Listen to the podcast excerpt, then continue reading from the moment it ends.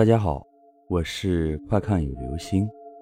今天的故事叫做《我的同桌不是人》。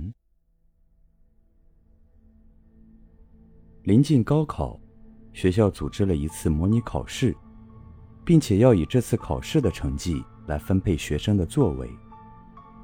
我们要把靠前的、中间的位置留给要学习的同学，那些不想学的就在后面自生自灭吧。班主任如是说：“成绩歧视，这是许多学校惯有的风格，我早已见怪不怪。比如作为学渣的我，在成绩出来后就被调到了最后一排，但我毫无怨言。每上升一个年级，我的脸皮就会厚一层。读了这么多年书，也算是资深学渣了。”所以我对这样的事毫不敏感，不但不觉得自己受到了侮辱，反倒乐得自在。只是我的同桌那个女生很奇怪，一开始还好，渐渐的，我才发现不对劲。比如，我每天进教室的时候，她都已经在座位上了，无论我去的多早，而且从早上上学到晚上放学。他好像永远都坐在位置上，我从来没有看见他离开过他的位置。我很不了解他，或者说，在和他做同桌之前，我从来没有意识到我们班还有这样一个人的存在。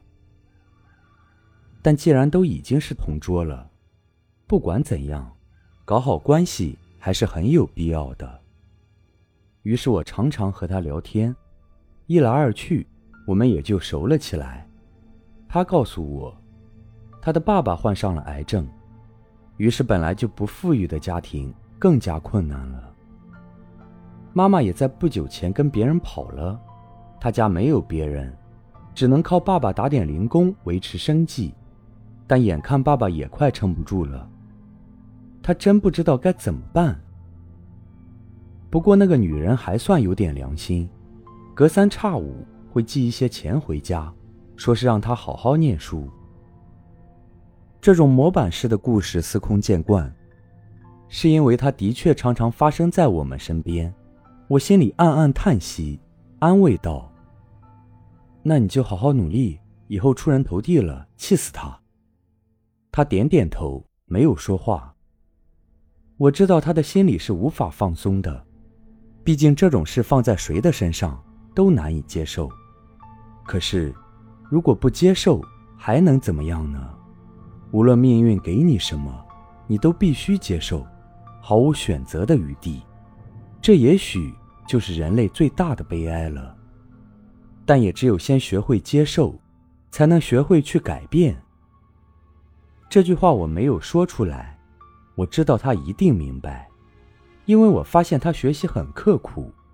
不但上课认真听讲，下课也手不释卷，只是不知道为什么，他的成绩还是很差。本来比谁都刻苦努力，却还是被调到了最后一排。我想他一定很郁闷。这就是学校只以成绩论英雄的弊端啊！我转过头去看他，他还在捧着书不知疲倦地看。她不是那种喜欢装饰打扮自己的女生，但她的左手腕一直系着一根白色的丝带，从来没有解开过。我感到很好奇，便问道：“你手上系的是什么？”一边伸手过去抓她的左手，哪知她却突然惊慌地捂着手躲开，脸色也瞬间苍白的可怕。我被她剧烈的反应吓到了，担心地问：“你怎么了？”他低着头，不再理我，无论我怎样道歉。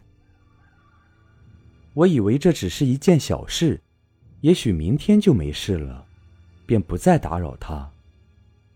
哪知第二天我见到他，他的脸色还是那么苍白，嘴唇也毫无血色。我有点慌了，再次问道：“你没事吧？是不是生病了？”他摇摇头说。没事，只是你昨天碰到我，我失血过多。我笑道：“你别开玩笑了，我还没有真碰到你呢。再说碰一下，怎么会失血过多呢？”他猛然抬起头，瞪着我说：“是真的。”我被他瞪得心里发毛，为了打破尴尬，便半开玩笑地说：“那你喝我的血吧，就当是我补偿你了。”说着，伸出了我的手。他依然瞪着我。问道：“真的吗？”我说：“真的，只要你敢喝。”哪知我话还没有说完，他就抓起了我的手腕，猛地咬了一口，我疼得惨叫一声，然后猛地推开了他。我的手腕不断有鲜血渗出，他的嘴角沾着我的血，脸上却一副无辜的样子，问我：“你怎么了？”我捂着手腕大吼道：“你说我怎么了？神经病啊！你还真有啊！”他的脸色又变得苍白，然后嘴角咧开，在脸上拉扯出一个诡异的弧度，嘴唇却是可怖的猩红色。我惊恐地看着他，几乎要尖叫出来。我看见前面那些还在埋头认真学习的同学，突然感到一阵深入骨髓的寒意。难道我刚才那一声惨叫，竟然没有惊动任何人？难道他们学习都学疯了吗？怎么会对别的事完全没有反应呢？天色突然变得阴暗起来，阴冷的风在吹着，却怎么也吹不散教室里这凝重的空气。我眼前的世界似乎变成了黑白色，渐渐的，我开始听不见任何声音。仿佛是在看一场无声的黑白电影。然而，更恐怖的是，我在电影之外，电影里的人各自做着自己的事情，我能看见他们，他们却似乎感觉不到我的存在。无助的感觉令我感到窒息。我现在想尖叫也叫不出来了，我的脖子就像被一双无形的手扼住了。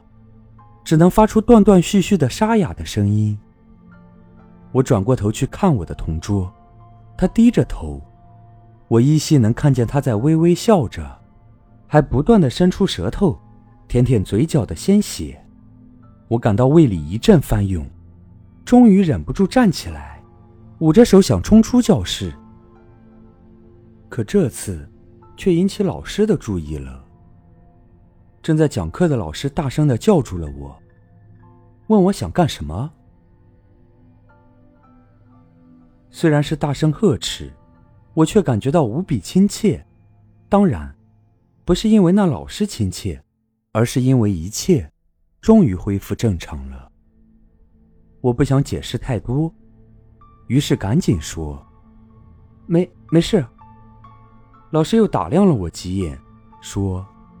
没事就赶紧回到座位上去，不要耽误大家的时间。我向我的座位望去，只见我的同桌正微笑着冲我招手，他的嘴唇依然猩红，招手的动作很慢很慢，显得无比诡异。我感觉到毛骨悚然，不知道该怎么办才好。就在这时，老师又是一声大吼：“还愣着干什么？”自己差就算了，还想耽误时间，让大家跟你一起差吗？再无所谓的学渣听到这话，心里只怕也会不舒服吧。我感到气愤难平，借着这股愤怒劲儿，便什么也不怕了，又冲回座位上坐着。但刚一坐下，我马上就后悔了，因为我的同桌正在冲着我笑，那种笑很诡异。不是微笑、讥笑、嘲笑、善笑、冷笑等所有人类能发出的笑，所以用人类的语言也难以形容。我只感觉到毛骨悚然，像有一条冰冷的毒蛇钻进了我的脖子。我甚至连动都不敢动一下。天色变得阴暗了，风在窗外呼啸。偶尔灌进来，让人感到刺骨的寒冷。初夏的天本不该黑得这么早，初夏的风也不该如此阴冷的，可现在偏偏就是这样。天气突然反常，是不是意味着即将会有什么悲惨的事情发生呢？教室里不知什么时候又变得寂静起来，老师、同学们似乎都变成了麻木的提线木偶。我呼喊、尖叫，他们都没有半点反应，仿佛我已经进入另一个空间，已经不被这个空间的人所感知了。这种感觉令人崩溃。而就在我旁边坐着的，他显然不是人类，至少不是活人。我突然感觉全身酸软，头晕脑胀，眼睛也渐渐变得模糊起来。他还在对着我笑，可他那诡异的笑已经开始离我越来越远。终于，我失去意识了。醒来时。感觉自己好像趴在课桌上。之前的事记忆犹新，像是前一秒刚发生。我正想该怎么办时，突然发现自己其实还没有醒来，因为我虽然有意识，但眼睛怎么也睁不开，身体也动不了。我努力想坐起来，可惜我的身体完全不听使唤。我感觉有个人趴在我的背上。压得我喘不过气来，我想呼喊，却怎么也发不出声音；我想挣扎，却怎么也动不了。渐渐的，我背上越来越冷，像是背着冰块一样。但我能确定，那是一个人，至少形状是人。明知危险就在身旁，却丝毫不能动弹。这种难以言喻的无助感。很多人只怕这辈子都无法体会到。我脑子里嗡嗡作响，太阳穴很胀很疼。当我以为我就要死了的时候，一声巨响让我完全清醒了过来。原来这时已经下课了，同学们在打闹时不小心弄翻了凳子。就是这样一个举动，救了我一命。我左顾右盼。没有看见我的同桌，他竟然也会离开座位。我疑惑重重，于是赶紧拉过一个同学，问道：“哎，你看见我的同桌了吗？”他看着我的座位，又看看我，奇怪地说：“你，你一直都是一个人坐，哪里有同桌啊？”我的脑子砰的一下，似乎炸了开来。我发疯似的问每一个人：“你看见我的同桌了吗？我的同桌去哪了？谁看见我的同桌了？”